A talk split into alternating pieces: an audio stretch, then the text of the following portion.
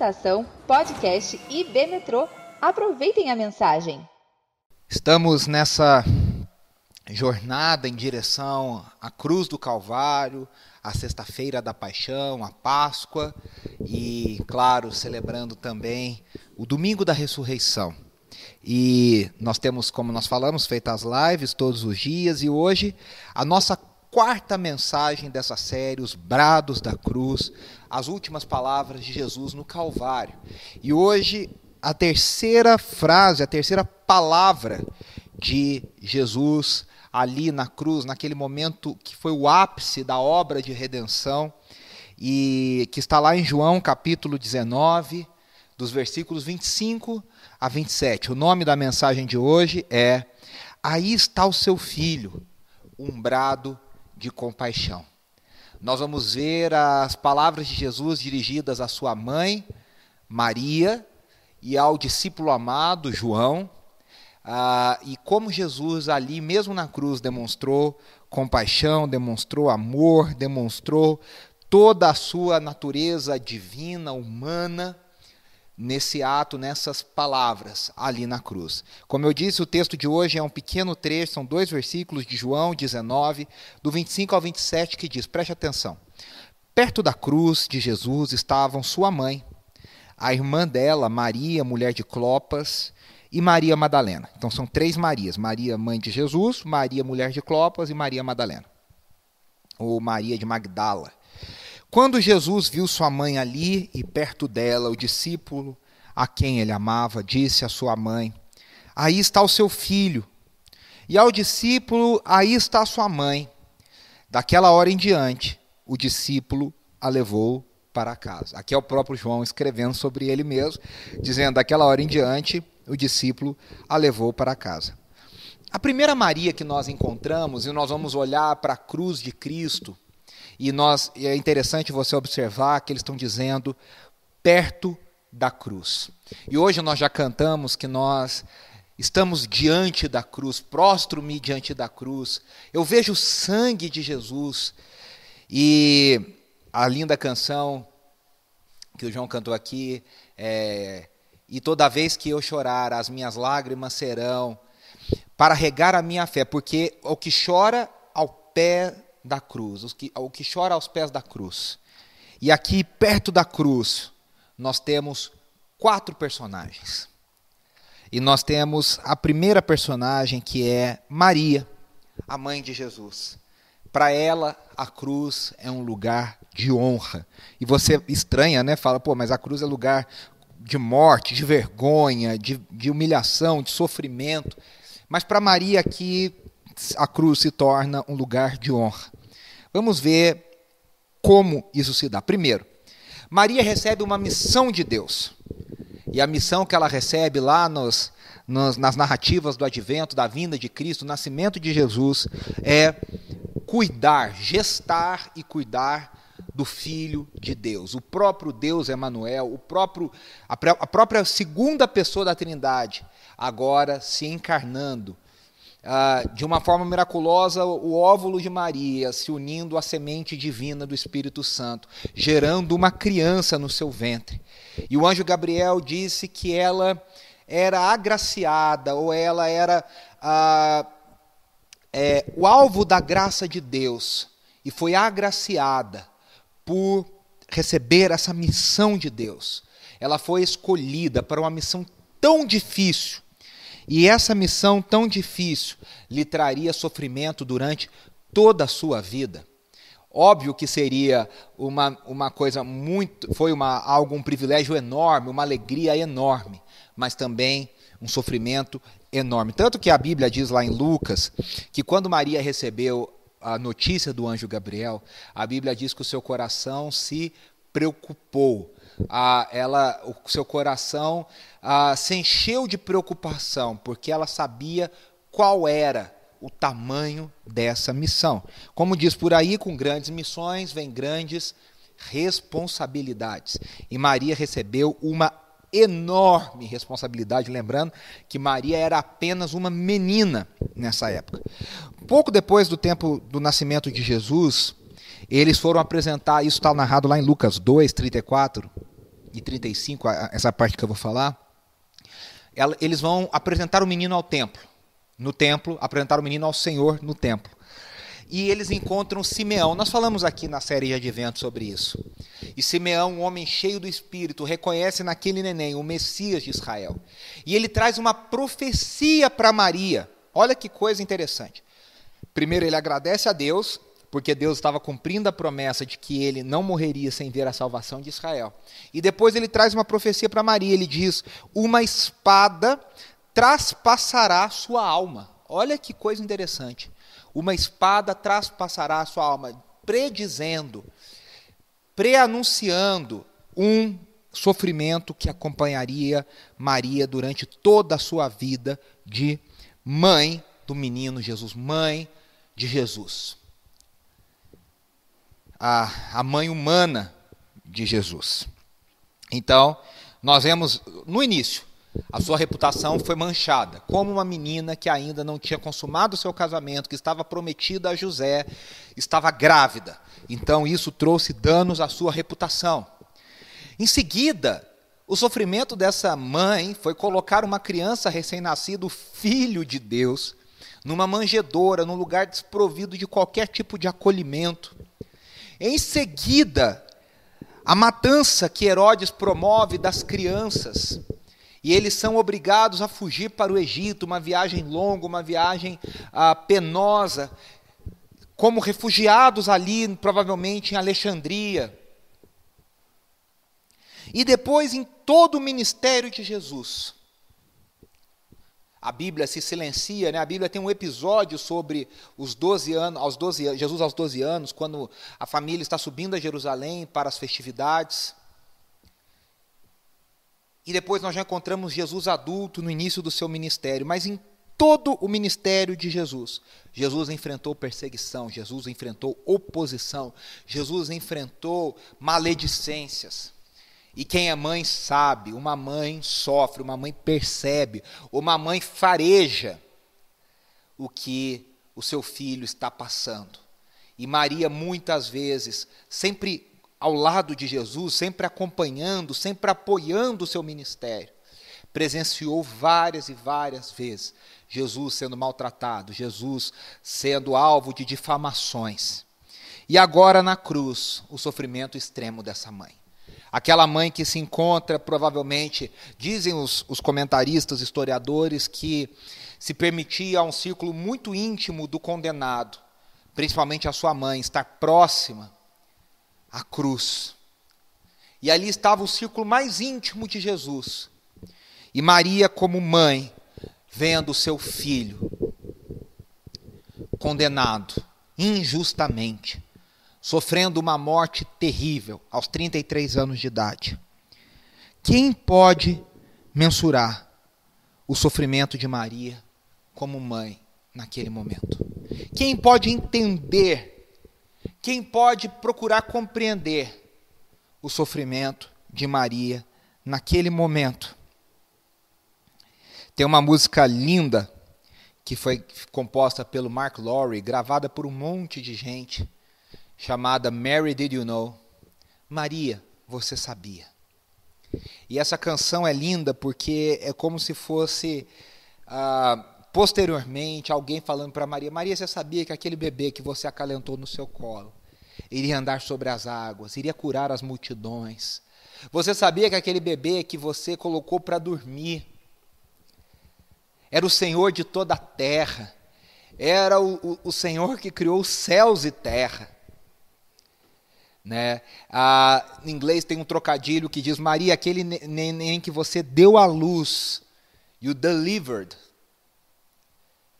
One day will deliver you. Um dia vai te libertar. É como se um, aquele bebê que você um dia deu à luz, um dia trouxe luz a você. Esse é o trocadilho. E Maria sabia desse privilégio. Maria viu, Maria acompanhou. Maria percebeu, alguns escritores, o Walter Wondering, no seu livro de Deus, o livro de Jesus, com, tanta, com tanto cuidado, com tanta sensibilidade, descrevem Maria olhando para trás e, a partir da narrativa bíblica, imaginando a infância de Jesus, a adolescência, tudo o que se passou. E agora aquela mãe que nutriu o seu filho com tanto carinho, uma missão divina, com tanto amor, que cumpriu plenamente a sua missão como mãe, agora está vendo o seu filho crucificado na cruz. E aí nós vemos que na hora mais dolorosa da sua vida, no cumprimento máximo da sua missão como servo sofredor, Jesus dá o exemplo para nós honrarmos os nossos pais. O mandamento honre a seus pais para que os seus dias se prolonguem sobre a terra. Jesus cumpre isso de forma plena. A gente vê, né, como eu já mencionei, que Jesus foi sujeito e obediente aos seus pais na infância e na adolescência. Quando nós vemos ali o, a, a narrativa de que Jesus e a sua família, estão seus pais estão subindo para Jerusalém para as festividades. E Maria questiona Jesus. Alguns entendem que Jesus ali foi uh, rude com a sua mãe. Não, Jesus nunca foi rude com a sua mãe. Ele a trata com carinho, ele a trata com amor. Ele muito provavelmente cumpriu todas as suas etapas na sua vida. Ele simplesmente responde para sua mãe: "Calma, mãe, você não precisa se preocupar, você me conhece". Eu estava na casa do. Eu estava cuidando das coisas do meu pai. Lembrando a ela com carinho, com afeto, daquilo que ele foi chamado para fazer. E nós vemos que na hora máxima da sua vida, Jesus tem um cuidado. Tem até um comentarista que diz algo interessante. Que é, Jesus estava quieto. Maria já estava lá, Maria Madalena já estava lá, a Salomé já estava lá e, e, e de repente os soldados tocam-lhe a túnica mais íntima, a sua roupa mais íntima, e a rasgam. Alguns comentaristas chegam a pensar, e logo imediatamente Jesus fala sobre Maria. Essa frase que nós lemos. Alguns comentaristas chegam a pensar que talvez Jesus tenha tido uma lembrança afetiva com aquela túnica, provavelmente uma túnica que a sua própria mãe fez para ele. Então Jesus demonstra carinho e honra com a sua mãe. Ah, a gente vê, por exemplo, no início do ministério de Jesus, nas bodas de Caná, Jesus falando com, a, com Maria, mulher, não é chegada a minha hora. E alguns falam, nossa, por que, que Jesus chama ele de, ela de mulher e não de mãe? Porque ali ele está agora no ápice do seu ministério querendo dizer: olha, eu sou filho de Deus, eu sou o Messias. Mostrando a sua divindade, a sua missão messiânica. Por isso ele a chama provavelmente de mulher. Mas isso não significa que Jesus a maltratou. Quando Jesus diz, é, então dizem para ele, né, em determinado momento, ah, sua mãe está lá fora e seus irmãos estão te esperando. Ele diz, a minha mãe, os meus irmãos, são todos aqueles que fazem a vontade do meu Pai. Jesus está colocando em perspectiva a ideia de que a sua principal vocação é trazer, inaugurar o reino de Deus e anunciar o reino de Deus. Isso não significa que ele maltratou a sua família. Jesus nunca deixou de honrar. E aqui está a prova máxima de honra à sua mãe. Temos que lembrar que Maria era viúva. A última, a última menção a José que nós temos é nesse episódio da subida em Jerusalém com Jesus com 12 anos. Provavelmente José morreu um tempo depois, ele era mais velho, não é mencionado mais. Maria era viúva e Jesus se preocupa com ela. Na hora do maior sofrimento, Jesus, em extrema dor, ele demonstra cuidado e carinho com a sua mãe. É interessante que a missão messiânica de Jesus, o ápice do cumprimento do Cordeiro de Deus como Salvador do mundo, não o fez esquecer das suas obrigações naturais. Tem tanta gente que coloca obrigações ministeriais acima das obrigações familiares. E Jesus nos mostra que não há obrigação ministerial maior que as nossas obrigações familiares. Não há comprometimento maior do que o comprometimento com as nossas famílias. Se alguém tem cuidado das coisas de Deus em detrimento das coisas da sua família, esse, esse, alguém não está entendendo a mensagem do reino, não está entendendo o que é servir a Deus e está pecando contra a sua família. O maior chamado de um homem, o maior chamado de uma mulher é estar em família e cuidar da sua família. O maior chamado de um filho é honrar os seus pais, até o dia que o Senhor os chamar. O maior chamado de um pai de uma mãe é cuidar de seu filho e prepará-lo para a vida e apoiá-lo em todas as coisas necessárias. O maior chamado de Deus para nós é cuidarmos uns dos outros em família.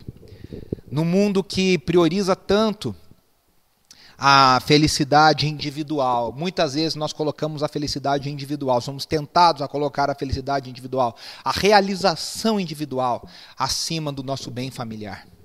No mundo antigo, isso era o contrário. O indivíduo abria mão da sua individualidade em prol do bem, do nome da família. O que importava era o nome da família. O que se constrói não é o nome do indivíduo, mas sim o legado daquela família. E no mundo pós-moderno nós temos perdido isso, e essa cena da cruz, essa cena tocante, nos lembra que não há obrigação espiritual, não há obrigação ministerial maior do que o chamado que nos deu, Deus nos deu para sermos família. O privilégio que Deus deu de termos pais e mães, de termos irmãos, de sermos filhos e de sermos pais e mães. Na cultura judaica, o filho mais velho, na ausência do pai, era o responsável pela mãe. Jesus era o filho mais velho. Nós sabemos que Jesus teve irmãos e irmãs. A gente não sabe exatamente quantos. A gente conhece Tiago, mas a gente não sabe outros. O fato é que Jesus, como o irmão mais velho, está cuidando da sua mãe. E apesar de ter irmãos, na sua, no seu entendimento e no seu cuidado, ele passa essa obrigação para João, o seu discípulo amado. O discípulo amado, ele diz: Eis aí a tua, eis aí o seu filho, dizendo para Maria: Você não vai ficar desamparada, você não vai ficar sem cuidado, você não vai ficar esquecida você não vai ficar esquecida. Em segundo lugar, nós temos João, o discípulo amado ali diante da cruz. E para João, a cruz é um lugar de novos começos. Primeira coisa que nós temos que relatar que, possa parecer, que, tem, que pode parecer um pouco redundante: João estava ali. E o fato dele estar ali já é algo a ser notado. Por quê? Porque os discípulos foram covardes. Desde os acontecimentos no Getsemane, os discípulos se espalharam e fugiram, com medo, aterrorizados. Mateus 26, 31 fala que o próprio Cristo disse: Ainda esta noite, ele disse para os seus discípulos: Todos vocês me abandonarão. E o que ele disse se cumpriu. Todos os abandonaram. Um fugiu para cá, outro fugiu para lá, todo mundo com medo. A gente vê Pedro negando a Cristo três vezes. E às vezes a gente ressalta tanto isso que Pedro negou e que Tomé duvidou, que nós não percebemos que isso foi uma atitude de todos. Todos fugiram. Todos se desesperaram, todos não entendiam o que estava acontecendo, como o Messias, o rei vencedor, está sendo preso, está sendo condenado. Mas depois de tudo o que acontece, Jesus sozinho, Jesus enfrentando tudo ali sozinho, João retorna e se coloca aos pés da cruz. E é interessante que Jesus, sabendo que todos o tinham abandonado, ele mesmo havia dito na noite anterior, ele não censura João. Ele não diz, ah, bonito, hein? Você estava na hora, na hora mais difícil, eu passei sozinho. Não. Jesus simplesmente olha para ele e lhe dá uma nova chance.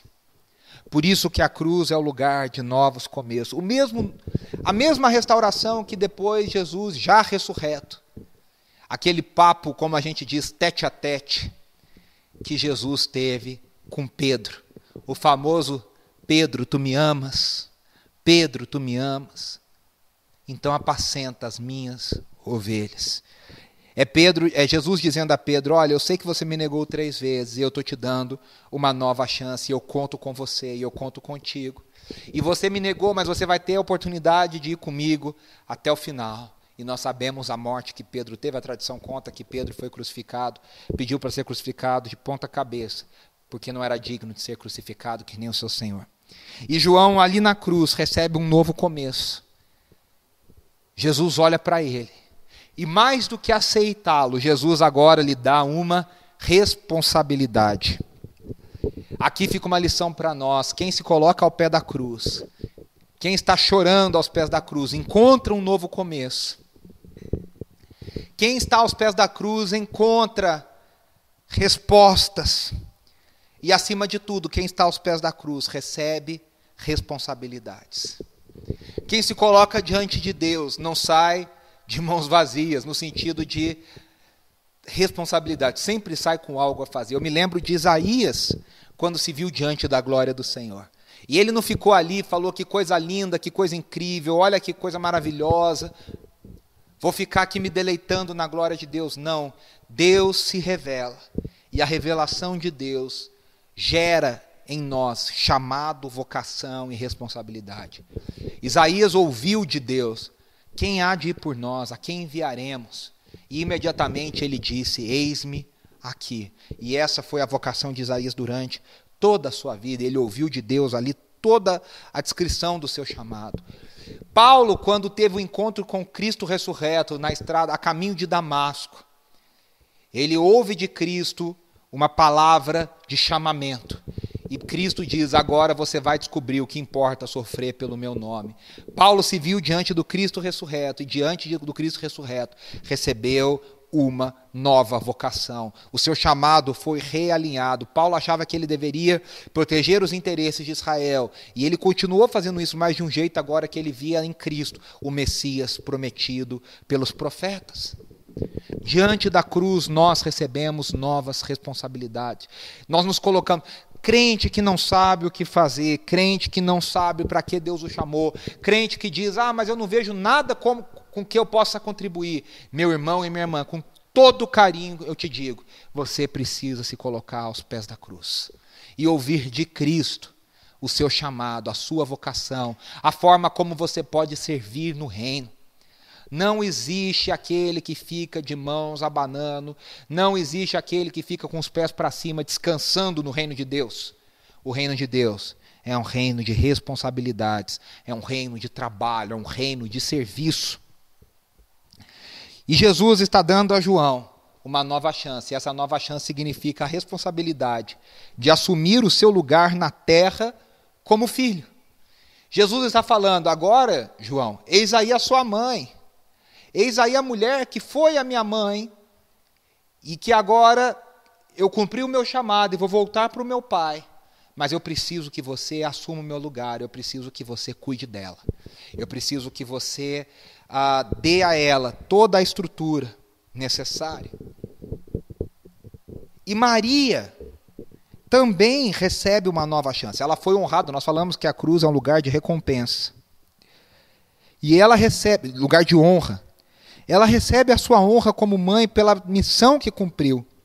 E ela também recebe uma nova chance. Seria bom para Maria e seria bom para João. Maria estava perdendo um filho, mas agora o próprio filho que estava indo embora está dizendo: você está ganhando um outro filho. Maria, nessa época, dizem os estudiosos, tinha provavelmente 45 anos, talvez um pouco mais por volta de 45, 46 anos. Ela era viúva. E numa sociedade onde a mulher era extremamente fragilizada, principalmente viúva, principalmente a mãe de um condenado à cruz, era necessário que Jesus se preocupasse em como ela iria se sustentar. E é interessante que o texto diz que imediatamente, o próprio João escreve isso, né? E imediatamente, daquela hora em diante, o discípulo a levou para casa. A tradição até conta, a gente não tem como afirmar isso. Quem assistiu o Código da Vinci até se lembra disso, ou leu o Código da Vinci, que diz a tradição que João morou em Éfeso e diz a tradição que ele morreu em Éfeso. Isso é provado. João foi um pastor da igreja, da importante igreja de Éfeso. E depois do seu exílio na ilha de Pátimo, onde, onde o Cristo ressurreto se revela a ele, diz a tradição que ele volta para Éfeso. E, e, a tradição diz que Maria esteve com ele até o final da vida dela. E que ela está enterrada em Éfeso. Isso é muito interessante. E aí nós temos uma terceira personagem diante da cruz, que a Bíblia chama de Maria, mulher de Clopas. E para essa mulher, a cruz é um lugar de ressignificação. Quem é essa Maria, mulher de Clopas? A tradição entende que essa mulher é chamada em outros lugares de Salomé. E Salomé era mãe, olha que interessante, olha o laço de família aqui. Era mãe de Tiago e João. Então, ela é Maria, tia de Jesus. Porque, é, olha que doideira. Ela é Maria, mulher de Clopas, que é também considerada, entendida como Salomé, que era mãe de Tiago e de João, que são filhos de Zebedeu. Então esse Clopas seria Zebedeu, em idiomas diferentes, em culturas diferentes, na questão do nome para o Império Romano, no nome, sei lá, em grego, e para o nome para a cultura judaica, o nome em aramaico. Assim como Pedro e Simão, né? Então nós temos esses diferentes nomes. Então, essa Maria, mulher de Clopas, é Salomé, que é tia de Jesus. Tia de Jesus. Sim, você está entendendo certo. Tiago e João, aqui no caso, seriam primos de Jesus.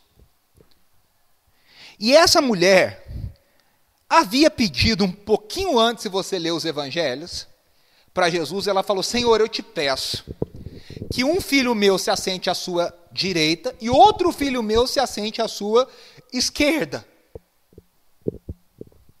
Porque ela queria um lugar de honra no reino de Deus. Agora, essa mulher está vendo o rei messiânico que ela achou que seria o que estaria no ápice, no centro desse reino, pendurado numa cruz.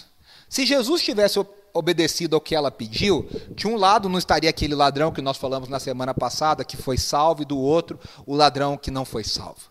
De um lado estaria Tiago e do outro lado estaria João. O fato é que essa mulher estava entendendo errado o ministério de Jesus e o chamado de Jesus, assim como vários outros estavam entendendo. Jesus atende ao pedido dela, mas de uma forma completamente diferente. E aquela mulher aos pés da cruz entende que não há egoísmo diante da cruz. Não há espaço para honra individual, não há, não há espaço para é, realização pessoal. Ela estava tão preocupada que os seus filhos tivessem um lugar de honra no reino de Deus. E ela está vendo o Filho de Deus, o Rei dos Reis, o Rei dos Judeus, o Rei da terra, o Rei da criação, pendurado naquele madeiro maldito. E ela entende que no reino de Deus só há lugar para a cruz. Então, para ela, a cruz traz uma ressignificação. A quarta personagem que se encontra é Maria Madalena. E Maria Madalena é a pessoa que nos mostra que a cruz é tudo isso ela é um lugar de recompensa, ela é um lugar de novos começos, ela é um lugar de ressignificação. Maria Madalena era uma mulher que era perturbada, era uma mulher que era mal vista, era uma mulher que, que, que, diante da sociedade não tinha uma boa fama e que foi alcançada por Cristo e a sua vida foi completamente transformada. E ao receber essa transformação, ela dedicou toda a sua vida a servir a Jesus e acompanhar a Jesus e estar entre os discípulos mais próximos de Jesus. Meu irmão e minha irmã, diante dessa cena tão tocante, tão humana de Jesus, que estava no ápice do seu ministério como Messias, se preocupando com a sua mãe, cuidando para que a sua mãe fosse amparada, olhando pelo seu discípulo que o havia abandonado e agora estava de volta, o seu discípulo amado. Ali na cruz, Cristo nos mostrou o que é o amor e o cuidado de Deus em todas as esferas. Diante da cruz de Cristo, eu e você precisamos aprender a receber o amor e o cuidado de Deus. Talvez se alguns de nós estivéssemos no lugar de Maria, a gente falasse: não, se preocupa aí, você está aí, sofrimento, deixa que eu me viro. Muitos de nós erguemos paredes e muros de autoproteção, de autossuficiência, de independência, e muitas vezes não nos permitimos receber o amor e o cuidado de Deus. E o amor e o cuidado de Deus hoje vem através de outras pessoas, através do corpo de Cristo. Que Deus levanta pessoas para nos amarem, para cuidarem de nós, para demonstrarem carinho, afeto.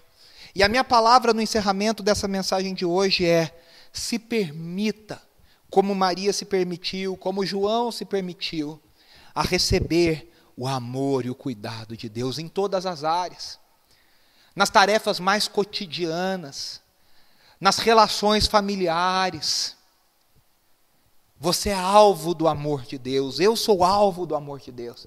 E muitas vezes nós não gostamos de nos ver nessa posição de fragilidade, porque receber amor nos coloca numa posição de fragilidade, numa posição de dependência. E aos pés da cruz não há suficiência humana. Aos pés da cruz não há autorrealização humana que pare de pé. Aos pés da cruz não há autossuficiência. Me permito o trocadilho suficiente. A cruz esmaga todas essas coisas. E a cruz nos mostra como nós somos dependentes. A cruz nos desnuda. Permita que a cruz, o sofrimento, a cruz de Cristo, a cruz que eu e você temos que tomar todos os dias, nos leve a acertar, aceitarmos o amor e o cuidado de Deus todos, todos, todos os dias. É debaixo dessa mensagem que eu quero encerrar a nossa celebração. Orando a Deus que você experimente o cuidado de Deus e o amor de Deus em cada situação, e que você ame, que você, seguindo o exemplo de Jesus, honre os seus pais, se você ainda os tem. Que você, como pai, como mãe, honre os seus filhos e os abençoe. Que você olhe para aqueles que estão à sua volta, na sua família, no seu círculo íntimo, íntimo e estenda amor, carinho, cuidado, lembrando que não há obrigação espiritual maior do que a obrigação de cuidar da nossa família, do que o dever de cuidar uns dos outros. Que Deus te dê graça, que Deus te dê sabedoria nessa tarefa, que Deus derrame sobre nós a capacitação para nós podermos cumprir essa tarefa de acordo com a vontade dEle. Eu oro que a sua semana seja muito abençoada. Eu abençoo você, a sua casa, a sua família, a sua provisão. Que o Senhor Jesus derrame sobre você sabedoria do alto. Que o Senhor Jesus derrame sobre você graça do alto que você receba do amor de Deus, que você tenha consciência desse amor e que você espalhe esse amor em cada área da sua vida, na área emocional, na área familiar, na área financeira, que você experimente da provisão de Deus, do pão de cada dia. E que você seja luz nesse mundo tão em trevas. Que o Senhor Jesus te abençoe, que a graça do Deus Pai, que o amor do Filho e as consolações do Espírito sejam sempre abundantes na sua vida, agora e para todo sempre. Eu quero lembrar que nós temos as nossas lives todos os dias. Então você é mais do que bem-vindo para estar conosco nessas lives, nessa jornada em direção à Páscoa. As lives ficam salvas 24 horas. Então, se você não assistir ao vivo, você tem ali as próximas 24 horas para assistir e no dia seguinte uma nova live, pela graça de Deus. A gente tem muitos desafios, como IB Metro, nós já colocamos aqui hoje na celebração. Ore pela gente, participe, esteja conosco, se voluntarie. Diga como você pode nos abençoar, nos ajudar, servir. E nós estamos agora em contagem regressiva para o dia 28 de março. Nós darmos início às nossas celebrações também presencialmente. Um grande abraço, Deus te abençoe e até a semana que vem.